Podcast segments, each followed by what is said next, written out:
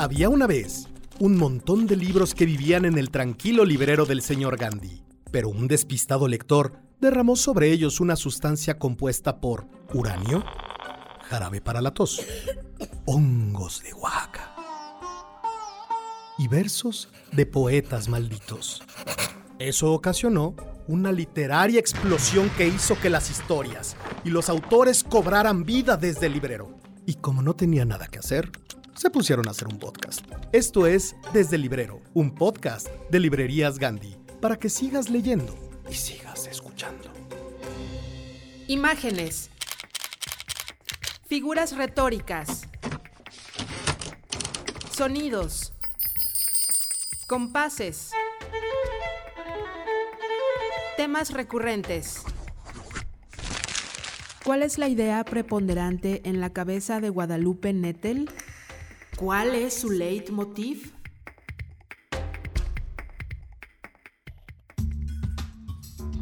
Hola querido público, nos da mucho gusto que nos acompañen a este cuarto capítulo desde el librero. Yo soy Yara Sánchez de la Barquera y el día de hoy vamos a platicar con Guadalupe Nettel.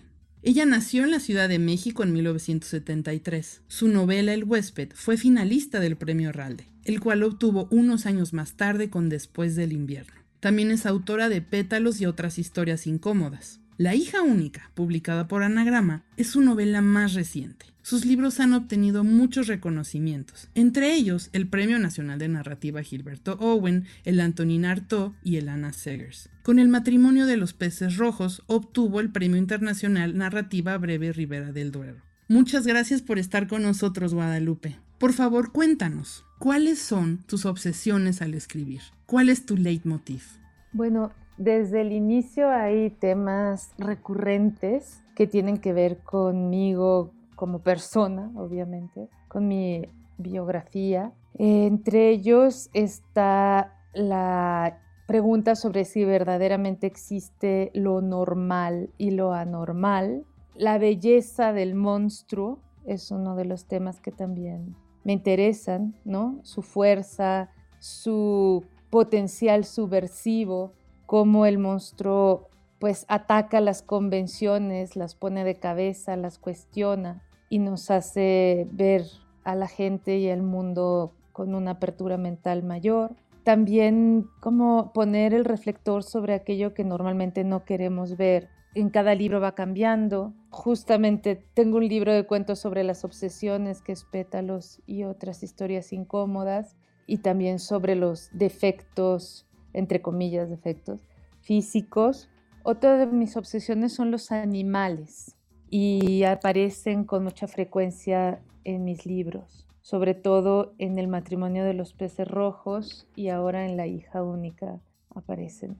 Dentro de esos temas, ¿cuál es el tema que más te ha costado trabajo, más ha requerido de tu tiempo para darle forma a través de tu narrativa? Bueno, me cuesta mucho, aunque no sea fácil de creer, hablar de forma, como se dice ahora, autoficcional. Me cuesta hablar acerca de mí y de mi familia, pero lo he hecho y, las veces en que lo he hecho me ha costado bastante trabajo. Y por ejemplo, en el caso de tu última novela, la historia surge a partir de una persona real, ¿no? Sí, es a partir de lo que vivió una amiga mía, es sobre todo enfocado en su experiencia, pero también hay otras historias que son inventadas. Me cuesta más trabajo cuando se trata de hablar de mí, de mi familia y de gente que va a protestar porque aparecen los libros. Y por ejemplo, mi amiga nunca me puso ninguna objeción en esto, al contrario, ella participó en la escritura del libro. Muchísimas gracias, Guadalupe.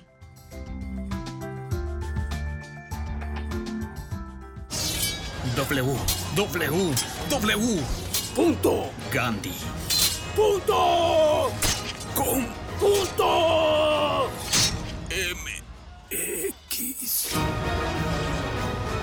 Encuentra todas las aventuras y libros que quieras en gandhi.com.mx. Pide ya y recuerda que el envío es gratis siempre. Amiga, si ya te diste cuenta, ahora toca darte a Virginia Woolf, a Monterroso, a José Agustín, a Clarice Lispector. Amiga, amigo, date cuentos.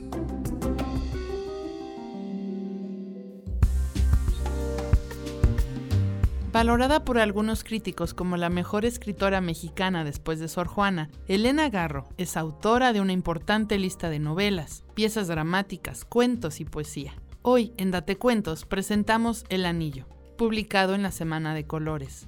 Cuenta la historia de una mujer que ha vivido muchas tragedias, hasta que un día encuentra un anillo de oro que por poco tiempo sería una bendición. Esto es Date Cuentos. Siempre fuimos pobres, Señor, y siempre fuimos desgraciados, pero no tanto como ahora. Ya sé que el mal se presenta en cualquier tiempo y que toma cualquier forma, pero nunca pensé que tomara la forma de un anillo. ¿Cruzaba yo la Plaza de los Héroes? Se me había hecho tarde. ¿Quién sabe qué estarán haciendo mis muchachos? me iba yo diciendo. Tenía yo urgencia de llegar a mi casa, porque mi esposo bebe, y cuando yo me ausento se dedica a golpear a mis muchachos. Apenas salía yo de la calle que baja del mercado, cuando me cogió la lluvia. Iba guardando mi cara de la lluvia, cuando vi brillar a mi desgracia en medio del agua que corría entre las piedras. Ándale, Camila, un anillo dorado. Y me agaché y lo cogí. No fue robo. La calle es la calle, y lo que pertenece a la calle nos pertenece a todos. En el camino a mi casa me iba yo diciendo, se lo daré a Severina, mi hijita mayor. Somos tan pobres que nunca hemos tenido ninguna alhaja ni lujo, señor. Por eso cualquier gustito nos da tantísimo gusto. Hijos, ¿cómo pasaron el día? Aguardando su vuelta. Enciendan la lumbre, vamos a cenar. Qué gustosos andaríamos con un pedacito de oro. Qué suerte la de la mujer que puede decir que sí o que no moviendo sus pendientes de oro. Sí, qué suerte. Qué suerte la de la joven que puede señalar con su dedo para lucir un anillo. Mis muchachos se echaron a reír, y yo saqué el anillo y lo puse en el dedo de mi hija Severina, y allí paró todo, señor, hasta que Adrián llegó al pueblo. Adrián no trabajaba más que dos o tres veces a la semana. Los otros días los pasaba en la puerta del capricho, mirando cómo comprábamos la sal y las botellas de refrescos. Un día detuvo a mi hijita Aurelia. Oye, niña, ¿y para quién está hecha tu hermanita Severina? Yo no sé. Oye, niña, ¿y esa mano en la que lleva el anillo, a quién se la regaló? Yo no sé. Mira, niña, dile a tu hermanita Severina que cuando compre la sal, me deje que se la pague y que me deje mirar sus ojos. Sí, joven. Así le contestó la inocente, y llegó a platicarle a su hermana lo que le había dicho Adrián. La tarde del 7 de mayo estaba terminando. Hacía mucho calor y el trabajo nos había dado sed a mi hija Severina y a mí. Anda, hija, ve a comprar unos refrescos. Mi hija se fue y yo quedé esperando su vuelta sentada en el patio de mi casa. En la espera me puse a mirar cómo el patio estaba roto y lleno de polvo. Ser pobre, señor, es irse quebrando como cualquier ladrillo muy pisado. Así somos los pobres, ni quien nos mire, y todos nos pasan por encima. Ya usted mismo lo vio, señor, cuando mataron a mi hijito el mayor para quitarnos las tierras. En esos pensamientos andaba yo, sentada en el patio de mi casa, ese 7 de mayo esperando la vuelta de mi hijita Severina. La lumbre estaba apagada y los perros estaban ladrando como ladran en la noche. Luego recordé que Severina había ido a El Capricho. Miré al cielo, bajé mis ojos y me hallé con los de Severina, que me miraban tristes. Aquí tiene su refresco. Me alcanzó la botella de refresco y fue entonces cuando vi que su mano estaba hinchada y que el anillo no lo llevaba. ¿Dónde está tu anillo, hija? Acuéstese, mamá. Se tendió en su camita con los ojos abiertos. Yo me tendí junto a ella. La noche pasó larga y mi hijita no volvió a usar la palabra en muchos días. Cuando Gavino llegó con los muchachos, Severina ya empezaba a secarse. Me preguntó quién le había hecho el mal y después se arrinconó y no quiso beber alcohol en muchos días. Pasó el tiempo y Severina seguía secándose. Solo su mano seguía hinchada. Mamá, ¿sabes quién le hinchó la mano a Severina? No, hija. ¿Quién? Adrián, para quitarle el anillo. Ah, el ingrato. Entonces, una mañana me fui a ver a Leonor, la tía del nombrado Adrián. Mira, Leonor, yo no sé quién es tu sobrino, ni qué lo trajo al pueblo, pero quiero que me devuelva el anillo que le quitó a mi hija, pues de él se vale para hacerle el mal. ¿Qué anillo? El anillo que yo le regalé a Severina. Adrián con sus propias manos se lo sacó en el capricho, y desde entonces ella está desconocida. Leonor, dile que me devuelva el anillo por el bien de él y de toda su familia. Yo no puedo decirle nada, ni me gusta que ofendan a mi sangre bajo mi techo. Me fui de allí y toda la noche velé a mi niña. Ya sabes, señor, que lo único que la gente regala es el mal. Esa noche Severina empezó a hablar el idioma de los maleados.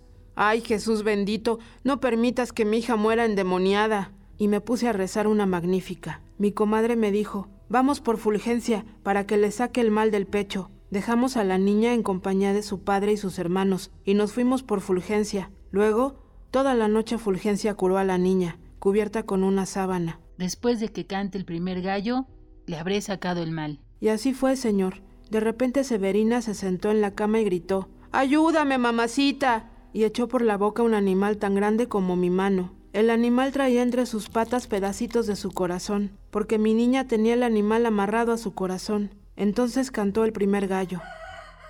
Ahora que te devuelvan el anillo, porque antes de los tres meses habrán crecido las crías. Apenas amaneció, me fui a las cercas a buscar al ingrato. Allí lo esperé, lo vi venir, no venía silbando, con un pie venía trayendo a golpecitos una piedra, traía los ojos bajos y las manos en los bolsillos. Mira, Adrián desconocido, no sabemos de dónde vienes, ni quiénes fueron tus padres, y sin embargo te hemos recibido aquí con cortesía. Tú, en cambio, andas dañando a las jóvenes. Yo soy la madre de Severina y te pido que me devuelvas el anillo con que le haces el mal. ¿Qué anillo? El que le quitaste a mi hijita en el capricho. ¿Quién lo dijo? Lo dijo Aurelia. ¿Acaso lo ha dicho la propia Severina? ¿Cómo lo ha de decir si está dañada? pues cuántas cosas se dicen en este pueblo. ¿Y quién lo dijera? Con tan bonitas mañanas. Entonces, ¿no me lo vas a dar? ¿Y quién le dijo que lo tengo? Yo te voy a hacer el mal a ti y a toda tu familia. Lo dejé en las cercas y me volví a mi casa. Me encontré a Severina sentadita en el corral al rayo del sol. Pasaron los días y la niña se empezó a mejorar. Yo andaba trabajando en el campo y Fulgencia venía para cuidarla. ¿Ya te dieron el anillo? No. Las crías están creciendo. Seis veces fui a ver al ingrato de Adrián a rogarle que me devolviera el anillo, y seis veces se recargó contra las cercas y me lo negó gustoso. Mamá, dice Adrián que aunque quisiera, no podría devolver el anillo, porque lo machacó con una piedra y lo tiró a una barranca. Fue una noche que andaba borracho y no se acuerda de cuál barranca fue. Dile que me diga cuál barranca es para ir a buscarlo. No se acuerda. Aurelia se me quedó mirando con la primera tristeza de su vida. Me salí de mi casa y me fui a buscar a Adrián. Mira, desconocido, acuérdate de la barranca en la que tiraste el anillo. ¿Qué barranca? En la que tiraste el anillo. ¿Qué anillo? ¿No te quieres acordar? De lo único que me quiero acordar es que de aquí a 14 días me caso con mi prima Inés. ¿La hija de tu tía Leonor? Sí, con esa. Es muy nueva la noticia. Tan nueva, de esta mañana. Antes me vas a dar el anillo de mi hija Severina. Los tres meses ya se están cumpliendo. Adrián se me quedó mirando, como si me mirara de muy lejos. Se recargó en la cerca y adelantó un pie. Eso sí que no se va a poder. Y allí se quedó, mirando al suelo. Cuando llegué a mi casa, Severina se había tendido en su camita. Aurelia me dijo que no podía caminar. Mandé traer a Fulgencia. Al llegar nos contó que la boda de Inés y de Adrián era para un domingo y que ya habían invitado a las familias. Luego miró a Severina con mucha tristeza. Tu hija no tiene cura. Tres veces le sacaremos el mal y tres veces dejará crías. No cuentes más con ella. Mi hija empezó a hablar el idioma desconocido y sus ojos se clavaron en el techo. Así estuvo varios días y varias noches. Fulgencia no podía sacarle el mal hasta que llegara a su cabal tamaño. ¿Y quién nos dice, señor, que anoche se nos pone tan malísima? Fulgencia le sacó el segundo animal con pedazos muy grandes de su corazón. Apenas le quedó un pedazo chiquito de su corazón, pero bastante grande para que el tercer animal se prenda a él. Esta mañana mi niña estaba como muerta, y yo oí que repicaban campanas. ¿Qué es ese ruido, mamá? Campanas, hija. Se está casando Adrián. Y yo, señor, me acordé del ingrato y del festín que estaban viviendo mientras mi hijita moría. Ahora vengo. Les dije y me fui cruzando el pueblo y llegué a casa de Leonor. Había mucha gente y muchas cazuelas de mole y botellas de refrescos. Entré mirando por todas partes para ver si lo veía. Allí estaba con la boca risueña y los ojos serios. También estaba Inés, bien risueña, y allí estaban sus tíos y sus primos los cadena, bien risueños. Adrián, Severina ya no es de este mundo. No sé si le quede un pie de tierra para retoñar. Dime en qué barranca tiraste el anillo que la está matando. Adrián se sobresaltó y luego le vi el rencor en los ojos. Yo no conozco barrancas. Las plantas se secan por mucho sol y falta de riego, y las muchachas por estar hechas para alguien y quedarse sin nadie. Todos oímos el silbar de sus palabras enojadas. Severina se está secando, porque fue hecha para alguien que no fuiste tú. Por eso le has hecho el maleficio, hechicero de mujeres. Doña Camila, no es usted la que sabe para quién está hecha su hijita Severina. Se echó para atrás y me miró con los ojos encendidos. No parecía el novio de este domingo. No le quedó la menor huella de gozo, ni el recuerdo de la risa. El mal está hecho. Ya es tarde para el remedio. Así dijo el desconocido de Ometepec y se fue haciendo para atrás, mirándome con más enojo. Yo me fui hacia él como si me llevaran sus ojos. ¿Se va a desaparecer? Me fui diciendo mientras caminaba hacia adelante y él avanzaba para atrás, cada vez más enojado. Así salimos hasta la calle, porque él me seguía llevando con las llamas de sus ojos. Va a mi casa a matar a Severina. Le leí el pensamiento, señor, porque para allá se encaminaba, de espaldas, buscando el camino con sus talones. Le vi su camisa blanca, llameante, y luego, cuando torció la esquina de mi casa, se la vi bien roja. No sé cómo, señor. Alcancé a darle en el corazón antes de que acabara con mi hijita Severina. Camila guardó silencio. El hombre de la comisaría la miró aburrido. La joven que tomaba las declaraciones en taquigrafía detuvo el lápiz. Sentados en unas sillas de hule, los deudos y la viuda de Adrián Cadena bajaron la cabeza. Inés tenía sangre en el pecho y los ojos secos. Firme aquí, señora, y despídase de su marido, que la vamos a encerrar. Yo no sé firmar. Por la puerta apareció Severina. Venía pálida y con las trenzas deshechas. ¿Por qué lo mató, mamá? Yo le rogué que no se casara con su prima Inés. Ahora el día que yo me muera, voy a topar con su enojo por haberlo separado de ella. Mamá, me dejó usted el camino solo. Severina miró a los presentes. Sus ojos cayeron sobre Inés. Esta se llevó la mano al pecho y sobre su vestido rosa acarició la sangre seca de Adrián Cadena. Mucho lloró la noche en que Fulgencia te sacó a su niño. Después, de sentimiento, quiso casarse conmigo. Era huérfano y yo era su prima. Era muy desconocido en sus amores y en sus maneras. Al rato le entregaron la camisa rosa de su joven marido. Cosido en el lugar del corazón había una alianza, como una serpientita de oro, y en ellas grabadas las palabras Adrián y Severina gloriosos.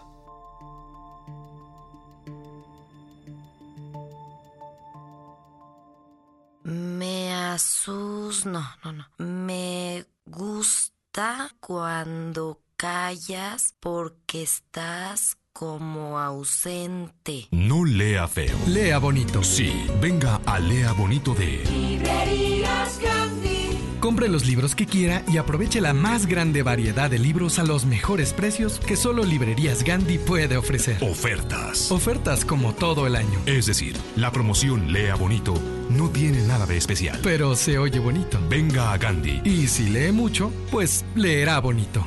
¿Cuál es el impacto que puede tener un solo libro? ¿Qué es lo que puede cambiar? En esta sección es lo que tratamos de responder, pues la música, el cine, Here's Johnny. movimientos sociales, 400 ciudades de todo el mundo son escenario de manifestaciones masivas del movimiento. Ya advertido. En ocasiones las letras son tan poderosas que el libro no las puede contener.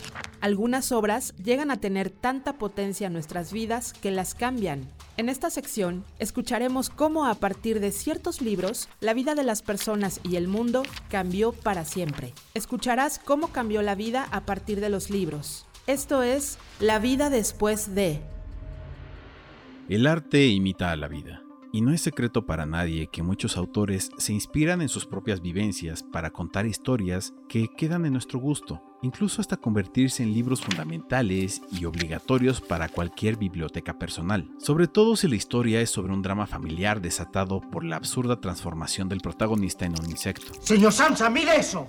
No se preocupen, e- enseguida lo echamos. No volverá a ocurrir. Eh, compréndalo, en todas las familias hay alguna desgracia. Y aunque no literalmente, eso mismo pasó con Franz Kafka y la Metamorfosis. En 1915, Franz publicó el texto que muchos interpretan como una alegoría de la confrontación de un hombre ante un mundo y una vida moderna que le oprime y anula, y que por su influencia terminaría por trascender tanto a su autor como a su época. Generando hasta la fecha debates, estudios y tesis universitarias que pretenden responder lo que significa la vida de Gregorio Samsa y la razón por la que se convirtió en un insecto. Es sabido que el propio Kafka tenía una salud frágil y fue diagnosticado con una tuberculosis que lo obligaba a mantener amplios periodos de convalecencia al cuidado de su familia, sobre todo de su hermana menor, con quien se dice tenía la mayor afinidad.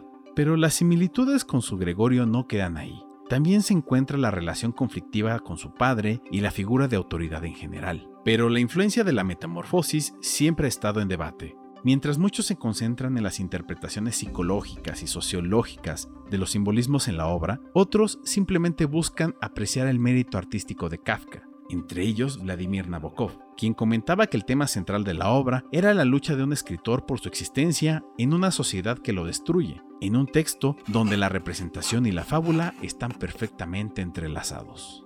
También es notorio el impacto de la historia de Gregorio Samsa en el mundo del pensamiento. Ha alcanzado entre sus adeptos a nombres de la talla de Camus y Sartre, quienes consideraron la desesperación y el absurdo retratado en la obra como una representación del existencialismo dominante de la posguerra. Nada mal para un libro sobre los sentimientos humanos de insuficiencia, culpa y aislamiento, y que en su primera línea nos avisa, cuando Gregorio Samsa se despertó una mañana, después de un sueño intranquilo, se encontró sobre su cama convertido en un monstruoso insecto.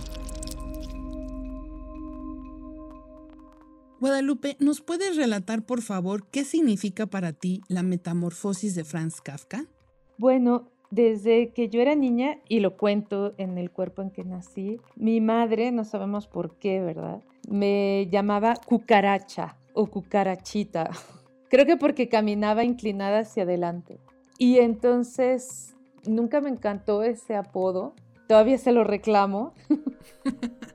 bueno, leer la metamorfosis y leer justo la experiencia de Gregorio Samsa, en el que en la versión en español que yo leí, decía que el insecto en el que se había convertido Gregorio Samsa era una cucaracha.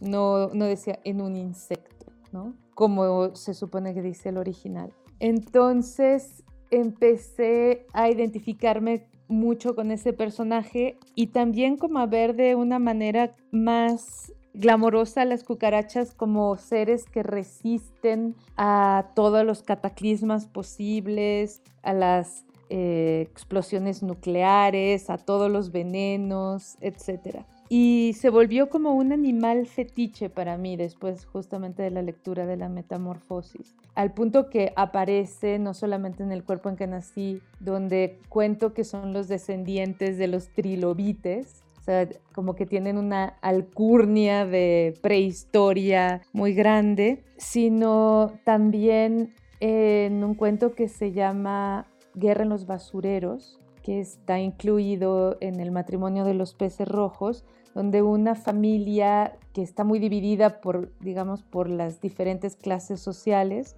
acaba encontrando la unidad cuando invaden la casa unas cucarachas, ¿no? Entonces hay una plaga de cucarachas y ya se vuelve una guerra entre especies. Y resisten a todo. A mí me tocó una vez vivir en un departamento donde había cucarachas, probé todos los venenos posibles, hasta contrabandé bórax, veneno blanco que en el aeropuerto podría perfectamente pasar como cocaína. Y nunca logré deshacerme de ellas.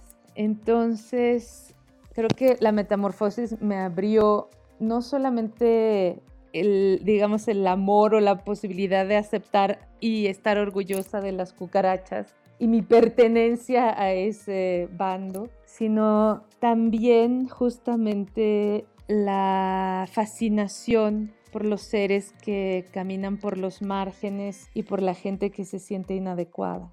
Yo creo que es una buena aportación la de incluir a las cucarachas entre nuestros aliados y nuestros tótems, porque mm, al final cuando se acabe el mundo, después del cambio climático de lo que sea, o de la bomba nuclear, ellas van a ser las pobladoras de la Tierra.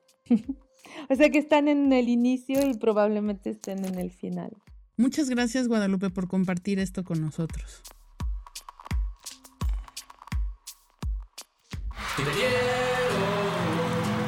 te quiero, te quiero, porque te quiero.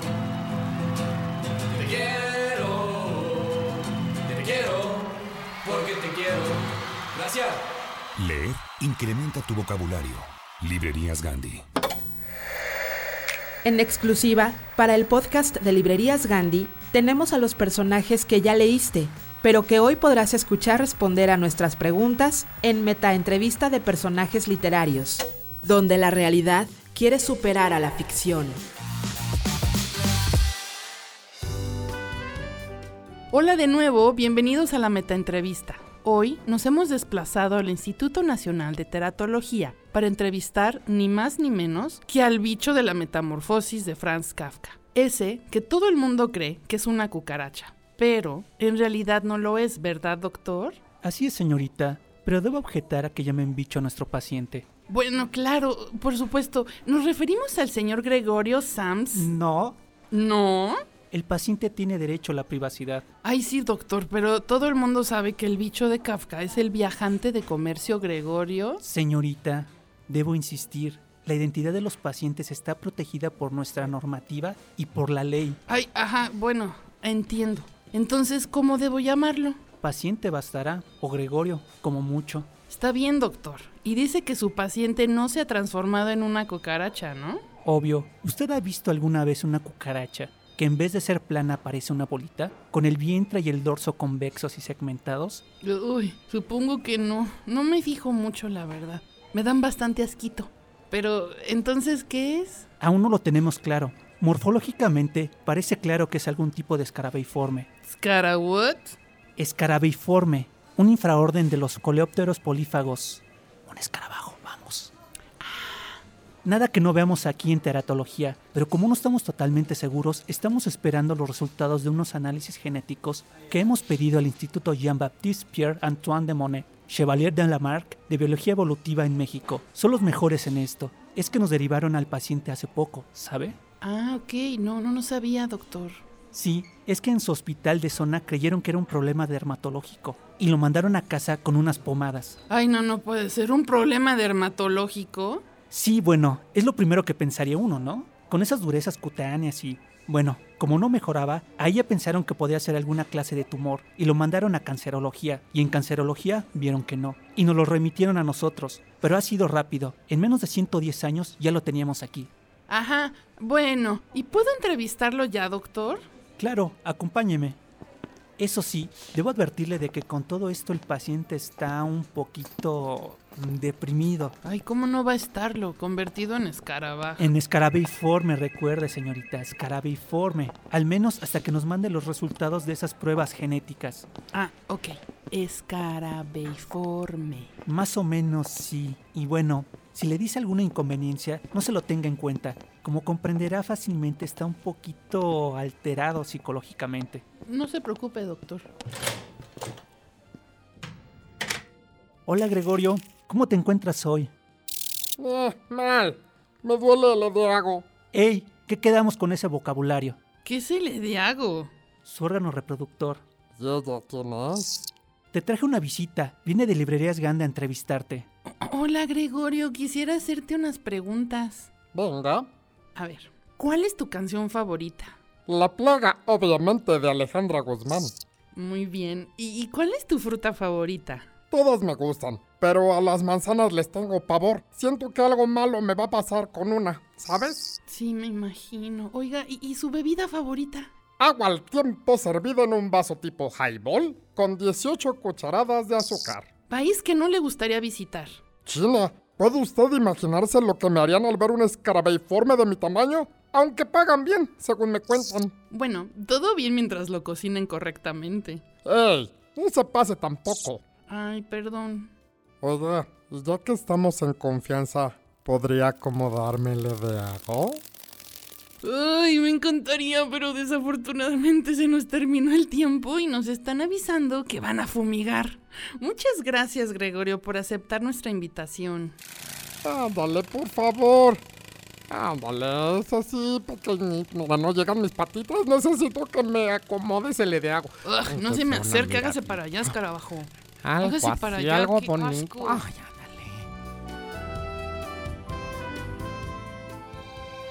www.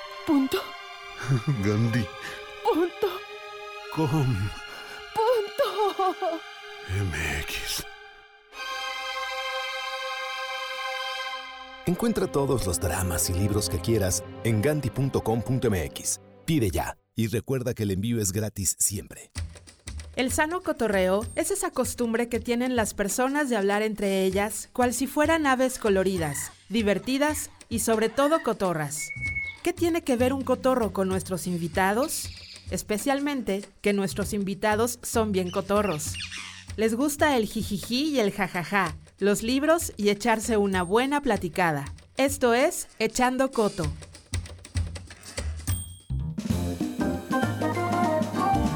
Querida Guadalupe Nettel, ahora vamos a relajarnos con nuestra sección Echando Coto. Por favor, dame un número del 1 al 15. 14. ¿Cuál es tu ritual para ponerte a escribir? No tengo un ritual. o sea, tengo muchísimos rituales, pero no para ponerme a escribir. Antes de ponerme a escribir, no. ¿Tienes algún tiempo determinado para escribir o una disciplina para encontrar el tiempo? Sí, eh, depende de, de, diferentes épocas, ¿no? Hay épocas en las que, por ejemplo, antes viajaba mucho en tren y me gustaba mucho escribir en el tren. Ahora, pues ya no es eso. Después tuve hijos y cuando nacieron mis hijos los iba a dejar a al kinder y de ahí me sentaba en el café que estaba al lado de la escuela para aprovechar todo el tiempo posible antes de irlos a buscar. También iba antes a un café que estaba cerca de mi casa y ahí escribí casi todo el cuerpo en que nací. Van cambiando las maneras y los tiempos, no es que siempre haya respetado un horario. Sí es difícil encontrar una manera de concentrarse, pero en los cafés me concentro bastante a pesar de que hay ruido. A ver, regálame otro número. El 8. ¿Cómo contarías la hija única en un tuit? en un solo tuit. Dos amigas habían prometido nunca ser madres. Una de ellas rompió la promesa y su vida tomó caminos insospechados. Conoció el dolor en lo más profundo y supo crear las rendijas para que entrara la luz. ¿Me das otro número? El 7. ¿Para ti qué es la maternidad? Uf. bueno, para mí en lo personal es un gozo. Disfruto muchísimo a mis hijos, me gusta verlos crecer y también es un miedo permanente al cambio y a la incertidumbre. Sí, yo creo que algo así. ya me quedé en formato Twitter. Muy bien. ¿Y tu último número cuál sería? Ahora sí, el 5.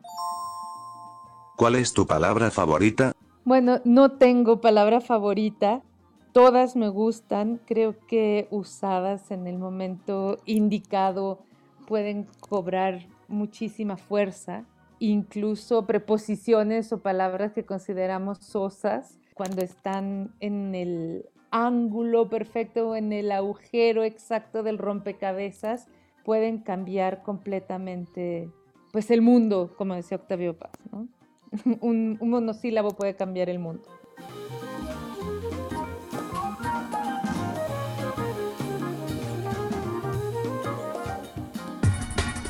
Todo el mundo te dice que leas. Te enumeran los beneficios de la lectura. Desde chiquito, durante la adolescencia y la adultez, te advierten sobre lo bueno y muy bueno que es leer. Pero la verdad es que... Te da flojera. Librerías Gandhi tiene la solución. No leas. Haz como que lees. Visita cualquiera de nuestras librerías. Pregunta a nuestros asesores qué libros comprar. Lee las contraportadas. Apréndete los nombres de los autores y los títulos de sus libros. Y lo más importante, nunca salgas de casa sin un libro bajo el brazo. En esta sección hablaremos sobre las noticias más importantes en el mundo cultural. Comentaremos sobre las novedades editoriales y tendremos entrevistas con actores y personajes de la cultura mexicana e internacional. Esto es Cultura Lees, la sección informativa de Desde el Librero. Esto es lo más relevante del mundo de la cultura. Esto es Cultura Lees. Today is a most important day, and for some, a terrifying one. For today is the day London's marriage minded misses are presented to Her Majesty the Queen. May God have mercy on their souls. Bridgerton es la serie de libros que tal vez Jane Austen realmente quería escribir. En el Londres del año 1813, las chicas casaderas de la alta sociedad inglesa hacen su primera aparición pública. Todas pasan sin pena ni gloria, con excepción de una jovencita que destaca del resto, la hermosa Daphne Bridgerton, quien después de conseguir el visto bueno de la reina, como el diamante supremo del mercado matrimonial, su popularidad crece al grado de convertirse en la comidilla de la corte. Daphne cambiaría las reglas con el apuesto aliado duque de Hastings, Simon Bassett, quien se convertirá en su más grande aliado a pesar de su relación de amor y odio. La historia está basada en la exitosa serie de novelas escritas por Julia Quinn, seudónimo de Julie Pottinger, una de las autoras más leídas a nivel global, con su inconfundible estilo para la novela de corte histórico. Esta exitosa, astuta y sexy serie de Netflix consta de ocho entretenidos capítulos, no solo es capaz de envolvernos con los cotilleos de la corte británica, su vestuario y locaciones exquisitas de época se combinan con toques de actualidad. Bridgerton es una serie ajustada históricamente para representar la herencia británica con la mezcla estadounidense y una crítica a las divisiones raciales y el papel de la mujer en la sociedad del rey Jorge III.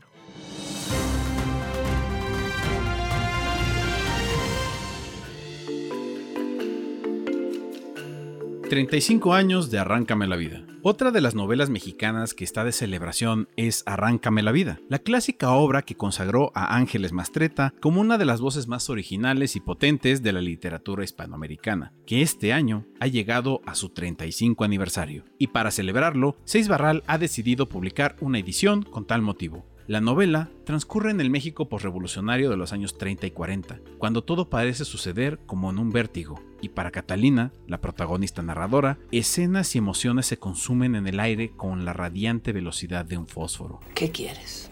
Quiero sentir. Nadie viene a eso aquí. Estás muy chamaca.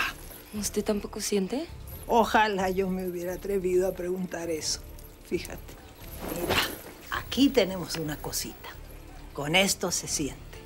¿Ves? A ver, súbete la falda. Es el timbre. Y claro, tiene muchos otros nombres. Cuando estés con alguien, piensa que ahí queda el centro de tu cuerpo. Que de ahí vienen todas las cosas buenas.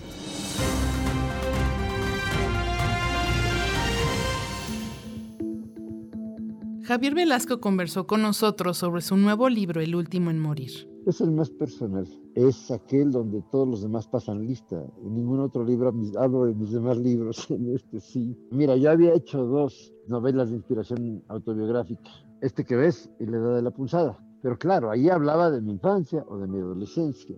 Hablar ya de tu madurez y hablar de todas las cosas, una confesión de madurez y decir lo que te pasa ahora, porque no solo cuento lo que me pasaba a los 20 años, cuento también lo que me pasa ahora y cómo estoy escribiendo. Entonces, eso de hablar con esa inmediatez de ti mismo, de, de mostrar todo, porque sabes que tienes que mostrar todo, que te la tienes que jugar. Aparte, cada página que sientes que está sosa, sientes la obligación de, de darle fuerza a esa página. ¿Y cómo le vas a dar fuerza? Pues desnudándote, sobre todo en una novela autobiográfica fue como que te diré, una experiencia completamente nueva. Nueva aparte porque hay cosas, como te digo, cuento en dos tiempos. Uno es 2009-2020 y otro es, no sé, la mitad de los 80 para adelante. Entonces, esos dos planos de alguna manera van dibujando este semblanza, homenaje, declaración de amor al oficio de la escritura, pero al mismo tiempo que cuentan toda una aventura, que es la aventura desde que dices, voy a ser novelista y no sabes en la que te metes, y luego la cantidad de fracasos y golpes y obstáculos con los que te encuentras. I feel awake. Good. I don't remember ever feeling this awake. You know what I mean? Everything looks different. You feel like that too? Like you got something to look forward to? 30 años de Thelma y Luis. En el verano de 1991, dos mujeres se rebelaron contra un sistema que las condicionaba a vivir una vida pasiva. Una, divorciada y desencantada de la vida en pareja, la otra, sometida en una relación abusiva y represora. Su historia generaría un impacto cultural que sigue siendo una referencia en el cine y la televisión. Sus nombres, Thelma y Louise, y ellas terminarían por representar una genuina idea de rebeldía y liberación en su película, de tal naturalidad y veracidad que bien puede ser la envidia de las producciones incluyentes contemporáneas como aquellas de Disney o Netflix. Thelma y Louise trata la historia de dos amigas que asumen las consecuencias de emanciparse en un entorno violento y conformista, a cambio de encontrar el gozo de la vida y una razón personal de ser, y cuyo final representa el sentido más alto de la búsqueda de la libertad. No hay camino de vuelta. Una vez que has avanzado, debes seguir. No hay espacio para el arrepentimiento.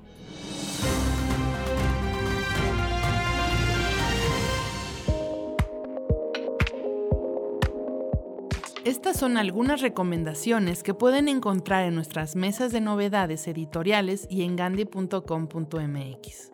In Search of Elsewhere, Unseen Images, de Steve McCurry. Hablamos con el multipremiado fotoperiodista estadounidense, mundialmente conocido por ser el autor de la fotografía La Niña Afgana, aparecida en la revista National Geographic en 1985. Se ha caracterizado por el acercamiento a este mundo que aparenta ser lejano Occidente, pero si observamos con detenimiento, no es tan distinto a nosotros.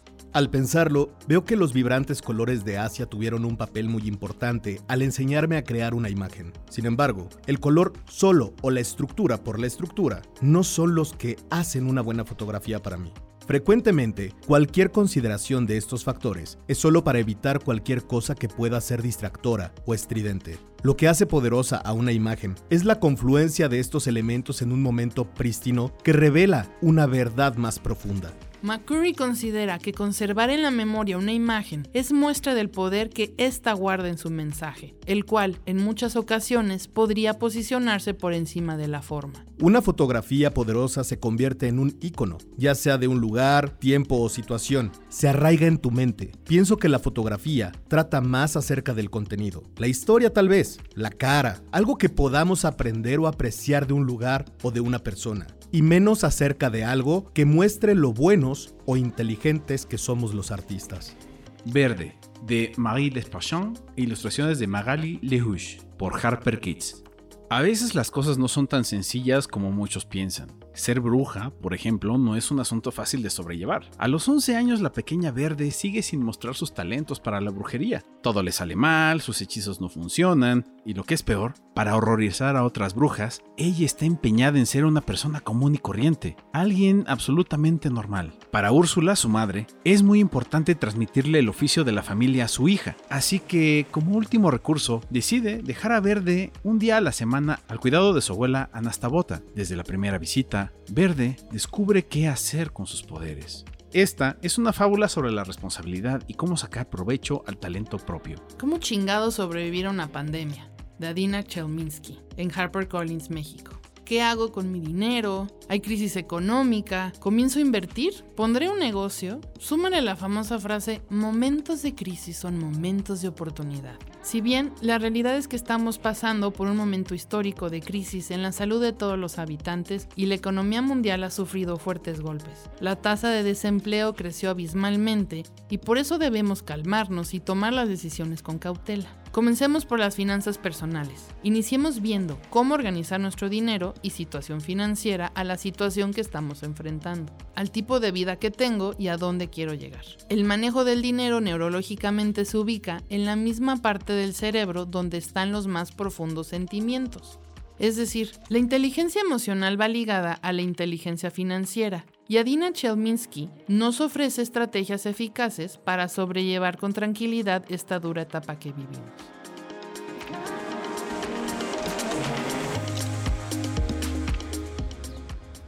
Mi amor. ¿Qué, qué, Mi amor, ¿qué, qué crees? Ay, qué mi chiquita. Es que qué- tengo que decirte algo que... Ay, dime lo que quieras, mamacita. No sé si te va a gustar o no, Ay, ¿cómo pero no? estamos embarazados.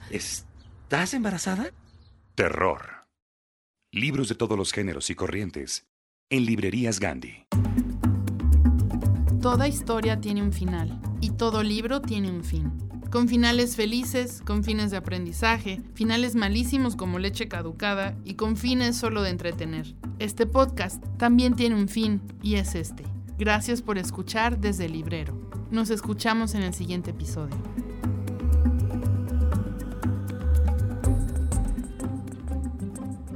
Escucha cada quincena cómo el verso, la prosa y la poesía cobran vida desde el librero de Librerías Gandhi. Sigue leyendo, sigue escuchando.